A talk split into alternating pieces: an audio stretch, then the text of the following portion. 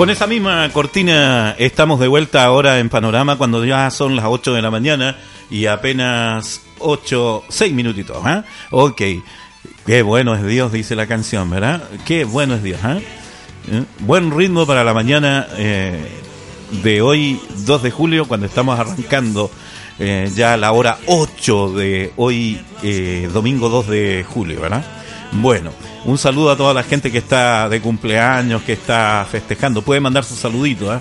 Un saludo a toda la gente que está, eh, qué sé yo, de aniversario, de matrimonio, qué sé yo, ¿verdad? Un saludo a toda la gente que hoy día está homenajeada en algún momento. Gracias a, a también a la, a la participación de Cell Shop esta mañana podemos llegar hasta su receptor o hasta su casa a través de la señal de internet. Eh, me pregunta Laura, bueno, ¿cómo puedo ver el programa? Te respondo, Laurita, el programa puedes verlo a través de la página de Facebook en Wii Radio TV. Búscalo así mismo o te mandamos el, el, enlace, ¿ya? Para que puedas verlo. Un saludo a la gente de Asunción también que siempre está pendiente de nuestras, de nuestras transmisiones y programaciones. ¿eh? Eh, gracias al Ministerio de Adoración Vía Visión entonces porque ya arrancamos con el siguiente bloque.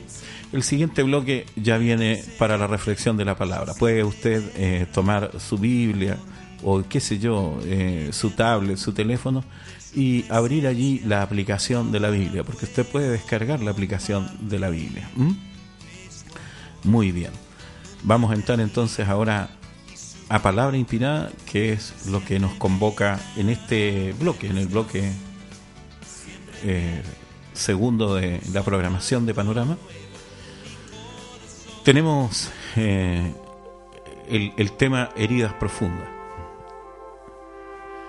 Eh,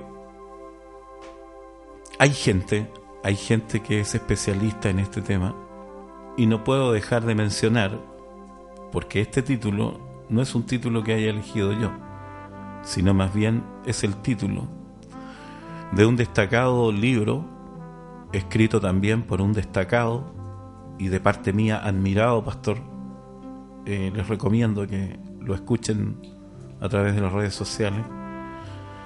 Eh, la verdad que este pastor, psicólogo y, también profesional, me ha ayudado mucho a mí en, en, muchas situaciones que a veces como, como pastor también nos toca enfrentar como consejero. Pues yo he sido consejero también eh, en distintas áreas en la vida de las personas Hace poquito nomás estuvo en, en mi oficina de consejería una, una, persona bastante importante dentro de lo que es el ámbito de Alto Paraná. Y a veces realmente no, nos faltan argumentos para poder lidiar con algunos problemas de la gente. Y él escribe este formidable libro Heridas Profundas. Y él nos comenta, nos comenta en su libro y en, y en algún prólogo por allí de internet, nos dice el pastor Bernardo Estamatea que lo que lo motivó a él a escribir Heridas Profundas, lo que lo llevó a reflexionar en la tremenda necesidad de publicar un material escrito, bibliográfico, eh, fue primero eh, el tener que compartir con muchas heridas de las personas, tener que actuar como un intermediario entre el problema y la solución entre la crisis y lo que podía hacer Dios al respecto. Muchas historias, dice él, muchas situaciones, decenas y decenas de personas, miles y miles de problemas. Y esto lo motiva a escribir el libro Heridas Profundas. Pero para poder nosotros entender desde el punto de vista psicológico, él intenta explicar que el trauma de una herida profunda es una consecuencia y una situación de haber vivido una experiencia profundamente dolorosa. Tan dolorosa que a una persona común y corriente, a una persona normal, le es imposible poder superar ese trance. Y esto eh, me hace pensar a mí, porque muchas veces eh, los que servimos a Dios decimos queremos servirte, Dios. Y a veces nos volvemos sencillamente unos fanáticos religiosos a defender una simple postura o una ideología o una, una determinada teología, cosa que no, no estoy criticando, está bien. Pero cuando defendemos algo y olvidamos a las personas, cuando ponemos la mirada en ideologías más que eh, en personas, en objetos más que en sujetos, creo que no hay ningún credo o doctrina o organización que pueda funcionar bien así. Porque para Dios lo más importante son las personas. Si usted quiere realmente servir a Dios, intereses en personas. Por eso, servidores de Dios usted va a encontrar en la comunidad repartidos en todos lados, sin necesariamente tener un rótulo de religioso. Hay servidores comunitarios, sociales extraordinarios. Condeno a las, a las organizaciones que espiritualizando todas las cosas dejan de lado al individuo para priorizar colores, dichos, emblemas de organizaciones. La organización es una es un elemento frío, sin vida. Pero las personas son organismos vivos. Son gente estable, presente, que ocupan un lugar y que en medio de esta vida tienen muchas veces la desdicha de sufrir heridas profundas.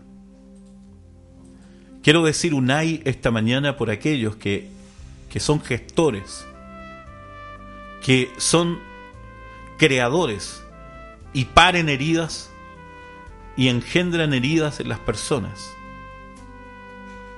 Lastiman, hieren con actitudes, palabras, gestos y tantas cosas que pueden llegar hasta el daño físico, el daño corporal. Daño que se ha vuelto tan común en estos días y que juntamente con el daño psicológico, hoy día acaparan las portadas de los diarios, de los portales de Internet, de las páginas de Facebook. Y lo más triste es que YouTube y todos los canales de difusión de, de video están plagados.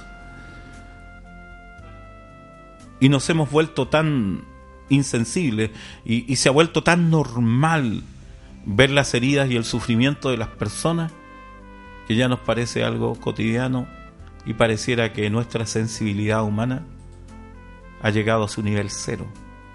Por eso es importante eh, rescatar lo que el pastor Bernardo escribe a través de su libro. Es más, si usted puede adquirirlo o puede eh, solicitarlo a través de internet, búsquelo, vuelvo a repetir el nombre, Heridas Profundas donde él explica además que una herida es un quiebre, es un dolor profundo, es una vivencia extrema que no solo bloquea las esperanzas y las puertas de salida, lo que es peor aún, no encontramos manos amigas que nos ayuden a salir o a sanarnos o a curarnos. Jesús contó una historia y habló acerca del buen samaritano. Habló de la insensibilidad de sectores políticos como religiosos al ver a un semejante, a un prójimo tirado sobre la calle. Repito, no es un hecho real, es una historia que Jesús contó pero esa historia guarda relación con lo que es la vida y el desarrollo de la vida hasta el día presente, donde la insensibilidad frente al sufrimiento, frente a las heridas nuestro compañero, amigo, conocido, vecino,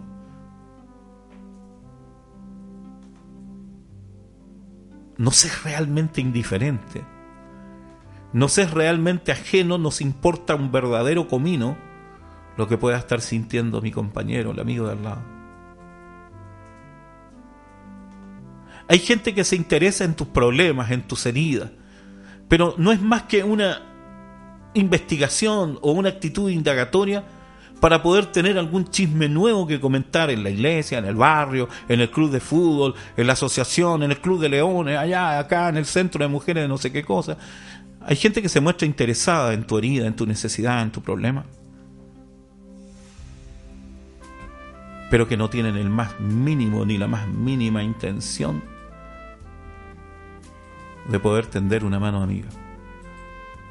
Y esto lo deja a Jesús reflejado perfectamente en la, la parábola, en la historia, en el, en el cuentito que, que contó acerca del buen samaritano. Tome nota usted que los dos primeros individuos que se encontraron con ese muchacho que estaba a la orilla del camino, tendido con unas heridas profundas, porque nos cuenta la historia que Jesús eh, elaboró esta, esta, esta pequeña, eh, digamos, esta pequeña narración, y dice que este individuo fue asaltado por unos bondajá, motochorros, ¿eh? por estos malvividores, por estos antisociales, que hay muchos en esta época, ya te lo encontrás a la vuelta de la esquina, ¿no? Es decir, no sé si están de acuerdo los que estamos aquí, a esta historia le puede ocurrir a cualquiera, cualquiera te puede producir una herida. Estuve leyendo, estuve leyendo una noticia de Chile que un individuo, un antisocial, entró a una despensa en Chile y mató al locatario por apenas, usted no lo va a creer, por apenas 30 mil guaraníes, 3 mil pesos. Algo así como 6 dólares. Dice que le causó heridas profundas con una, con una escopeta hechicera, con un arma de fuego hechicera que ellos mismos fabrican. Vuelvo a repetir, hay, hay y mil hay por aquellos que producen heridas a los indefensos, de cualquier tipo de herida. Entonces, eh, esto le puede pasar a cualquiera, la historia de Jesús le puede ocurrir a, a una persona. No estoy deseando desgracia a nadie, pero es un peligro latente. Bueno, Así como le pongo el peligro latente, dice la Biblia en el, en el, en el Salmo, Dios, en el Salmo 121, dice Dios te guardará de todo mal. Esa es la palabra que estuve compartiendo el viernes en nuestro templo, ahí en, en Adoración Vida Visión, ahí en el kilómetro 17. Y Dios te guardará, dice, de todo mal. Porque todos estamos expuestos a vivir estas, estas, estas atrocidades. Entonces Jesús cuenta la historia y Y en ese pasaje comienza a narrar que este individuo queda tirado allí por los motochorros, por los mondajá de la época, por los eh, caballos locos eh, contemporáneos de Jesús, y lo dejan tirado, mal herido. Por eso estamos hablando de heridas profundas. ¿ya? Y cuando hablo de heridas profundas, al igual que lo hace el pastor Estamatea, no estoy hablando solamente de, una, de un yucutú, yoparás, y no estoy hablando tan solamente de un moqueteo, estoy hablando también de heridas emocionales que producen una tranca, un, un, un daño psíquico en la mente de las personas, en el corazón, en el espíritu de las personas. Porque de pronto una herida se puede curar y sanar en el hospital o, o en el nosocomio, como dicen algunos. ¿Por qué dicen tan complicado? Eh, en el hospital, en el centro de salud, no, se complique tanto. Eh, eh, bueno, ahí en el hospital, en el centro de salud, en, el centro de primer auxilio, se puede curar unos cuantos puntitos así y ya solución. Pero las heridas del alma, las heridas del corazón, las heridas del espíritu, las heridas hechas a temprana edad, las heridas hechas en el corazón. David dice, tengo heridas en el corazón, dice. Porque sufrió heridas profundas de sus hijos, de su nuera, de su esposa, la, la zafada de Mical. ¿Mm? ¿Me entiende? Heridas. Entonces Jesús cuenta la historia y el muchacho queda tendido ahí mal herido, con heridas profundas sangrantes de muerte, y resulta que pasaron por allí dos coterráneos de él, dos paisanos. Y esto es lo que quiero resaltar. Pasaron dos personas que se suponían tenían que tener sensibilidad con él, porque o le conocían o era... De, es como decir, bueno, te encontrás un paraguayo allá en, en, qué sé yo, pasándolo mal en España, en Italia. Bueno, es tu, es tu compín, es tu, es tu coterráneo, es tu paisano. Bueno, vamos a tenderle una mano. Pero estos dos individuos de la historia de Jesús no estuvieron ni ahí con el dolor ajeno, lo dejaron tirado como perro. Por eso amo a Jesús, por eso amo la Biblia, porque Jesús nos trae de vuelta los valores con que Dios nos creó. Porque Jesús nos trae de vuelta la sensibilidad del cielo, porque Jesús nos vuelve a enseñar que el amor es lo que rige al mundo, no es el dinero, no es la plata, no es la internet. Jesús nos está enseñando que es la compasión, el amor, la empatía por el dolor ajeno es lo que debiera gobernar el mundo. Pero sin embargo tenemos políticos insensibles, tenemos eh, gente social insensible, tenemos religiosos insensibles, tenemos padres insensibles, tenemos hijos insensibles. Que no les importa el dolor ni siquiera de los más cercanos. Cuando digo hijos, me refiero para con sus padres, me refiero para con sus hermanos. Nos hemos vuelto una isla, una sociedad individualista, nos hemos hecho una esparción de micrones, protones, que cada uno explota según su propia necesidad. No sé si usted conoce la bomba de racimo, que una vez que explota se separa y cada una genera su propia explosión. Nos hemos vuelto individuos egocéntricos, individualistas. No sabemos, no sabemos pensar ni ponernos en los zapatos del otro. No sabemos sentir como siente mi hermano, mi amigo, mi vecino. Dios nos ha dado ojos para ver, nos ha dado manos para palpar, nos ha dado lengua para comunicarnos, nos ha dado el olfato para poder, con esos sentidos, poder advertir qué es lo que sucede a mi alrededor. Pero caminamos sobre esta vida sordos, ciegos, mudos, sin entendimiento, invadidos por nuestros propios seres interiores. Y ahora voy a ir derechamente a la palabra. En el capítulo 11 del Evangelio de Juan, puede leerlo. El capítulo 11 dice que Jesús llega a un funeral. ¿Quién había muerto? Lázaro, su amigo. Pero previo a este momento, dice que las noticias, en ese tiempo las noticias eran como radios o las llevaban personas. ¿Mm? Y dice que llegó un radio so, para los que no entienden guaraní, eh, radio humana, ¿sí? un mensajero, ¿verdad? Llegó un mensajero y le dijo Jesús, al, al, que tú aprecias, al que tú tienes en mucha estima, está enfermo, dice. Requiere tu presencia. Está postrado en la cama. Está mal capaz que se muera nada. Jesús dijo, yo iré después para verle.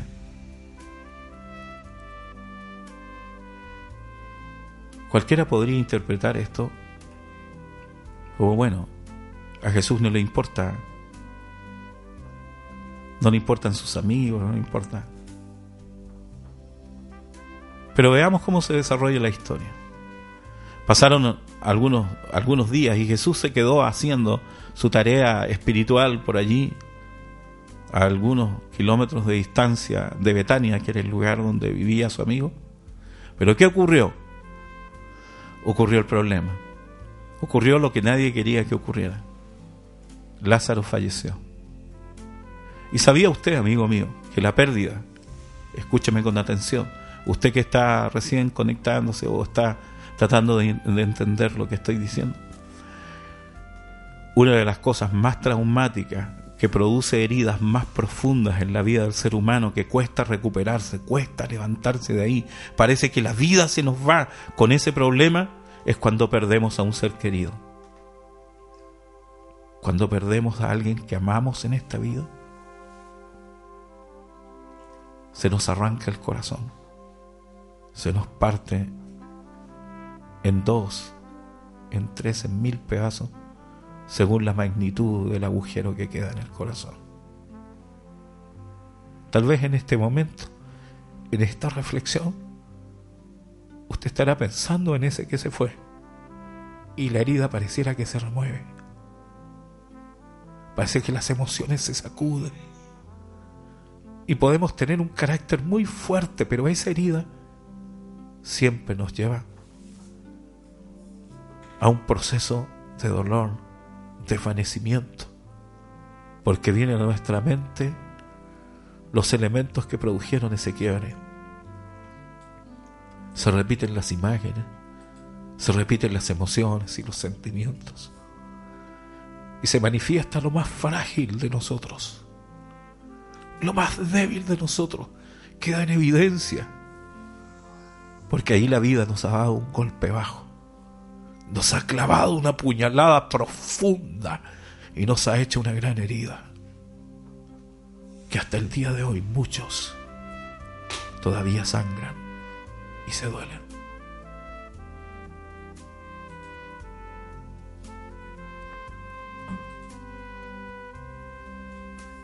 Leí una noticia en Facebook que nuestro goleador ahí de la Albirroja, Barreto, Barreto, Barreto, ¿cuál es?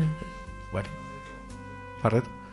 Uno de los goleadores de la selección dice que cada vez que mete un gol, lo celebra y dice que envía un beso al cielo para su novia fallecida hace poco.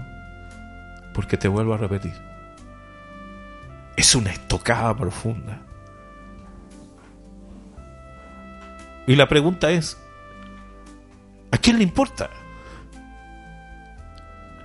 ¿Quién sana eso? Porque te fracturas un hueso, te vas al IPS o no sé dónde. Bueno, si tenés suerte, ahí te van a atender. ¿ya? Pero si, si, qué sé yo, si te hace una pequeña herida, te vas aquí a la vuelta al hospital de Minga y ahí algo van a hacer los muchachos y te van a poner una sutura, algo. Pero esas heridas del corazón, amigo, esas heridas, esas estocadas que la vida te da,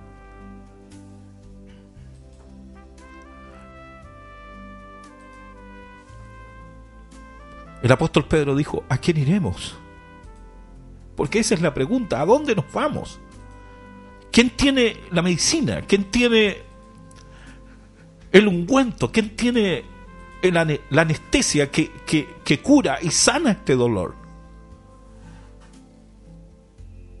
La Biblia dice que Jesús dijo, vengan a mí todos los cargados y trabajados, vengan a mí todos los quebrantados de corazón pero ¿cuál es el problema? Jesús en este momento dice, iré después a ver a Lázaro.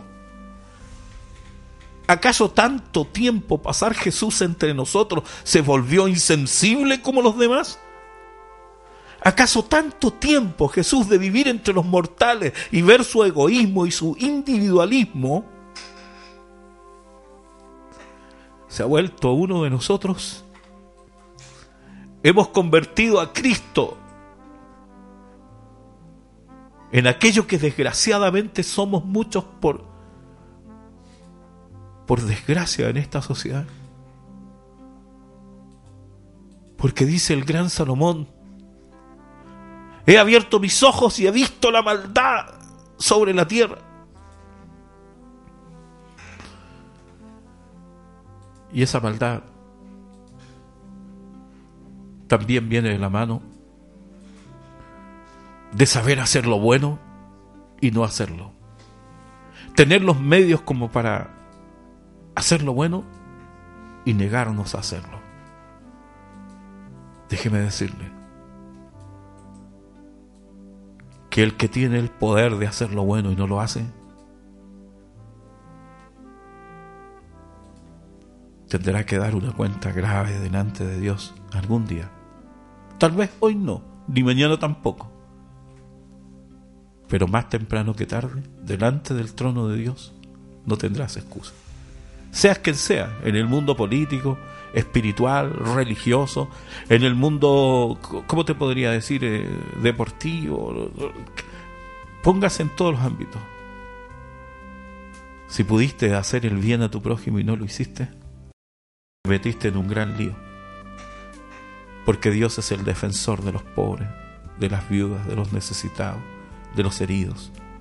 Jesús dijo en el discurso del monte, vengan a mí todos los tristes, todos los que tienen una puñalada en el corazón. Entonces si Jesús tiene la medicina, si Jesús es la salvación del mundo, si Jesús es la esperanza de los heridos y de los quebrantados, no sé si vieron la película, se las recomiendo, ¿eh? ¿vieron la película Hasta el último hombre? ¿La vieron? Bájela como sea. Esa, esa película habla de un muchacho que era cristiano, que había nacido en la iglesia, que le habían enseñado la Biblia desde pequeño, pero se quiso presentar para la guerra ahí con los militares de Estados Unidos y no lo querían llevar por un problema que él tenía. Él no quería causar heridas ni siquiera a los japoneses. ¿eh? Usar armas para herir a, los japoneses porque él decía, son mis hermanos, son, son mis semejantes. Y entonces le dijeron los generales americanos, ¿para qué te vas a ir a la guerra? Yo voy a ir para curar a los heridos. Lo tildaron de loco. Sin embargo, fue ese muchacho el que Dios usó para sanar a muchos soldados en medio de la guerra. Y eso es lo que eso es lo que te estoy diciendo. Si Jesús es más grande que el muchacho de la película, si Él es el que sana todas las heridas y vino a este mundo para sanar a los quebrantados de corazón, ¿qué hace que no va corriendo a la, a la casa de Lázaro? Se ha vuelto uno de nosotros. O se ha vuelto como los, los, los personajes de la historia de la parábola que le miran al que está todo acuchillado ahí la orilla, ah, pobrecito, anga, ay, qué, qué lástima. Eh, bueno, vamos a orar por ti, le dice. ¿eh? Ese famoso, vamos a orar por ti.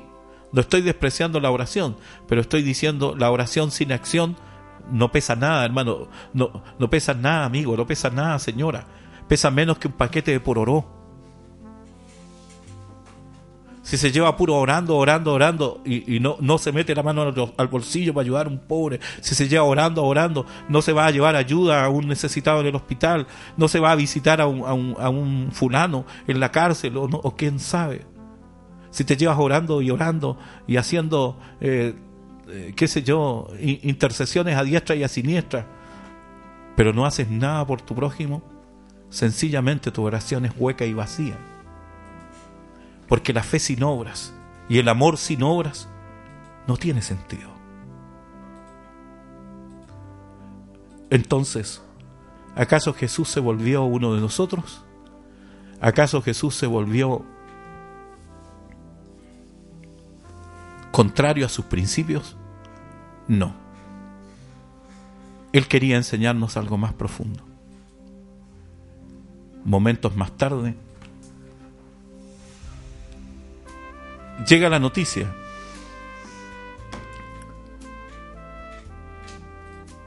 Maestro, el que amas se ha muerto. No solo está enfermo, ya se murió.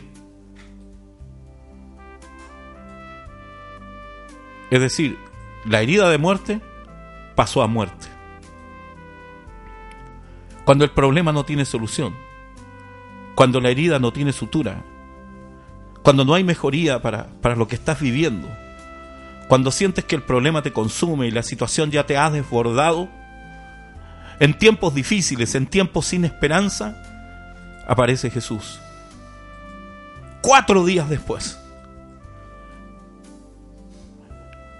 Una de sus hermanas, hermanas de Lázaro, pregunta, Señor, ¿para qué viniste? Si hubieses estado aquí, mi hermano no habría muerto. Has llegado en un momento que ya no hay solución para nuestra herida. Y las mujeres llorando, haciendo todos luto por el hermano, que es natural y lógico llorar y sufrir por aquellos que amamos. Mas sin embargo, Jesús dijo, no, yo quiero llegar igual a tu casa, no te desesperes, cree solamente que, que el problema, la angustia, la necesidad no bloquee tus ojos, no cierre tu mirada hacia la fe en Dios, en su poder, en su palabra. Porque las crisis, porque los traumas, porque las heridas profundas tienden a bloquear nuestros ojos y tendemos a renunciar a creer en un milagro. Y como lo he dicho más de alguna vez desde esta plataforma en la, en la 96.5 y a través de Panorama, lo he dicho y lo volveré a repetir. El milagro siempre se anhela, el milagro siempre se desea, el milagro se busca, el milagro yo voy y corro para buscarlo. Solo que en esta ocasión el que necesitaba un milagro ya no podía correr. Ya no había solución. La herida había causado muerte. Pero ahí aparece Jesús cuatro días después y dijo, yo estoy aquí para despertarle. Jesús llega cuatro días después para sanar las heridas de todo un barrio de toda una población que lloraba a un noble personaje, a un buen hombre como era Lázaro. A sanar el corazón herido de María y Marta, sus hermanas,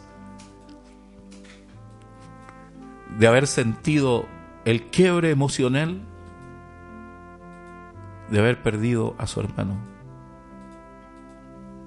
Aparece Jesús frente a la tumba, que era el sepulcro natural que se usaba en la época, manda a algunos curiosos, familiares, amigos que estaban ahí de Tecoreí, le dice, agarren, estaban ahí de balde mirando, porque siempre hay algunos que van a mirar qué va a suceder. Y Jesús le dice, agarren esa piedra que bloquea la entrada del sepulcro, porque yo llamaré a Lázaro para que venga del mundo de los muertos al mundo de la resurrección y la vida. Porque verdaderamente Jesús es la resurrección y la vida. Y este pasaje termina y concluye llamando a Jesús a la bóveda de la tumba y ahí, de la tumba, a los sepulcros y al abismo, y desde el abismo el espíritu de Lázaro recibe la llamada del autor de la vida y cuando el autor de la vida, Jesucristo, lanza su voz de poder a los abismos, Lázaro despierta y se remece el sepulcro, el Seol se remece. Tal vez Lázaro estaba conversando con algunos amigos ahí abajo, Abraham, eh, Moisés, Noé, no sé quién más estaría allí, ¿verdad? Pero le dice, Lázaro dice, perdón, tengo que dejar los muchachos porque allá arriba, allá en el mundo de los vivos, el Maestro me está llamando. Aquel que sana mis heridas, aquel que yo confié que era mi salvación, aquel que yo confié que era mi sanidad. Yo sabía que Él no llegaría tarde. Yo sabía que Él no me dejaría desamparado, porque Él dijo, no te dejaré ni te desampararé. Seré tu Dios, estaré contigo hasta la consumación de los siglos. Y ese día despertó Lázaro viniendo de vuelta del mundo de los muertos. Y ese día fue aliviado el quebranto, el dolor, el trauma de muchas personas. Para cerrar este capítulo, quiero decirte, mi amigo, mi amiga, que no importa cuán profunda, no importa hasta qué extremo haya llegado esa herida, no importa cuánto hayas sangrado ni cuánto hayas sufrido, no importa cuántas veces te preguntaste hasta cuándo convivirías con ese dolor y esa herida abierta, a carnes abiertas, a herida sangrante.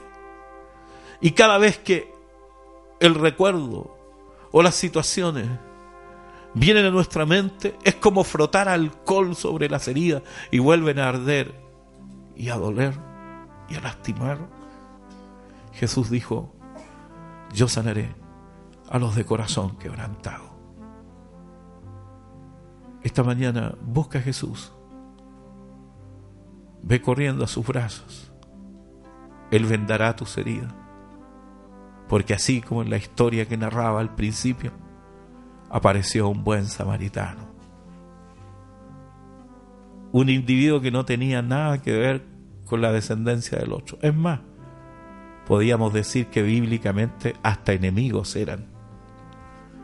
Pero sin embargo, el buen samaritano cargó al mal herido en sus brazos, lo llevó a un hospedaje y le pidió al dueño del hospedaje, límpiale sus heridas, dale comida, abrígalo, cúralo, coloca aceite sobre sus heridas, que era algo muy natural en la época, un cicatrizante. Se usaba también un chullo para desinfectar. Y le dijo, y tenlo aquí, hospedado en tu casa hasta que se sane. Yo a la vuelta te pagaré todo. Yo te pagaré todo lo que hagas. Dos cosas. Al herido, quédate en los brazos de Jesús internado. Quédate aferrado ahí todo el tiempo necesario. Quédate alojado en la casa de Dios y en los brazos del Padre hasta que sanen todas tus heridas.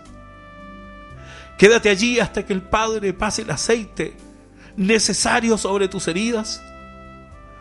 Quédate internado allí hasta que Jesús haya curado todos y cada uno de tus dolores y enfermedades y haya secado todas y cada una de las lágrimas que te hicieron llorar a causa del abandono, la indiferencia, la falta de oportunidades, el no saber quién ni a quién recurrir, pero quédate en los brazos de Dios y de Jesús hasta que seas sano.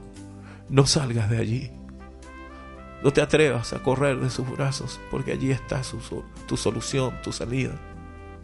Y lo segundo, para todas aquellas personas que Dios está usando en esta generación, para todas esas personas que son verdaderos instrumentos del Dios Altísimo para ser un cirujano del alma y ayudar y contribuir para que con la palabra de Dios y el consejo de Cristo muchas personas sean sanadas. Para usted, señor, amigo, eh, colega, para quien quiera que usted sea, si usted está contribuyendo para que uno, uno sea restaurado,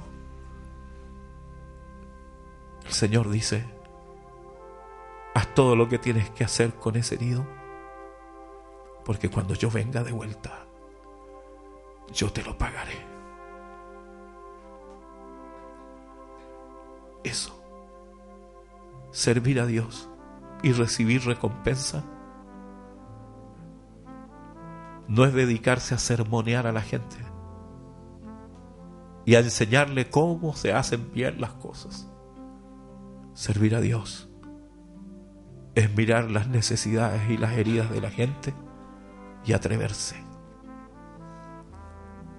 Atreverse a remangarse las manos, meter la mano en la llaga y en la herida, aplicar la medicina que el mundo necesita y Dios dice, yo a mi regreso te lo pagaré.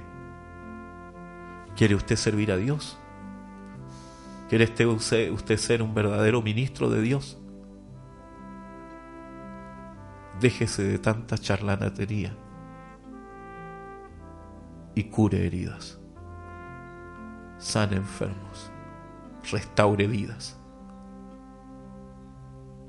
Dios no lo mandó a aplicar leyes absurdas en las personas. Lo mandó a ser como Él. Y Él es el cirujano, el que cura las heridas más profundas que los seres humanos pueden arrastrar sobre esta vida. ¿Quiere usted ser un servidor de verdad de Dios? Ocúpese de gente.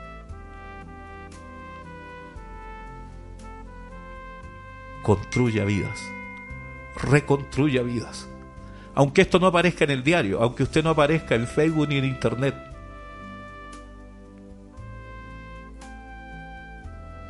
Pero para esas personas anónimas que usted ha levantado del piso, para esas personas, usted será el buen samaritano, el heredero del ministerio de Cristo, porque Cristo vino para salvar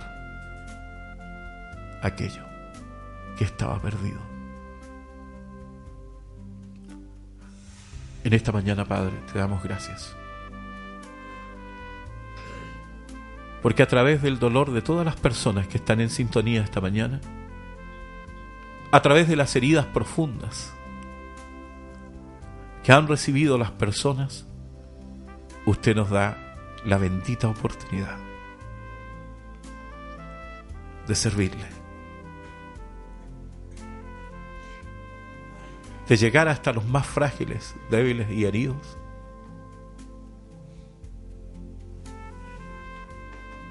con la oportunidad de que con una palabra, con una unción del aceite de Dios, porque el aceite representa al Espíritu Santo, y con la presencia del Espíritu Santo, muchas vidas hoy, esta mañana, pueden ser curadas por esta palabra.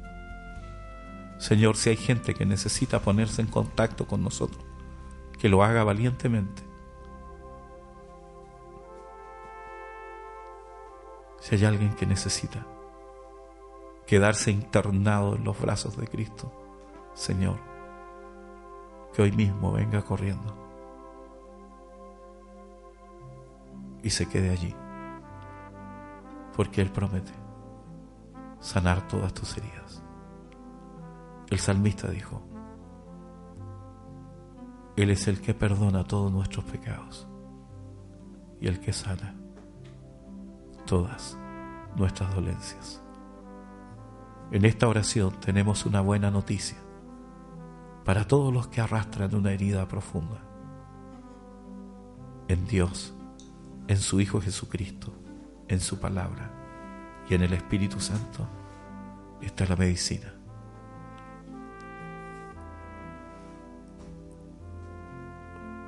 Para que sean cicatrizadas todas las heridas del alma en el nombre de Jesús esta mañana, sé sano, sé libre, sé feliz, recupérate a ti mismo y levántate.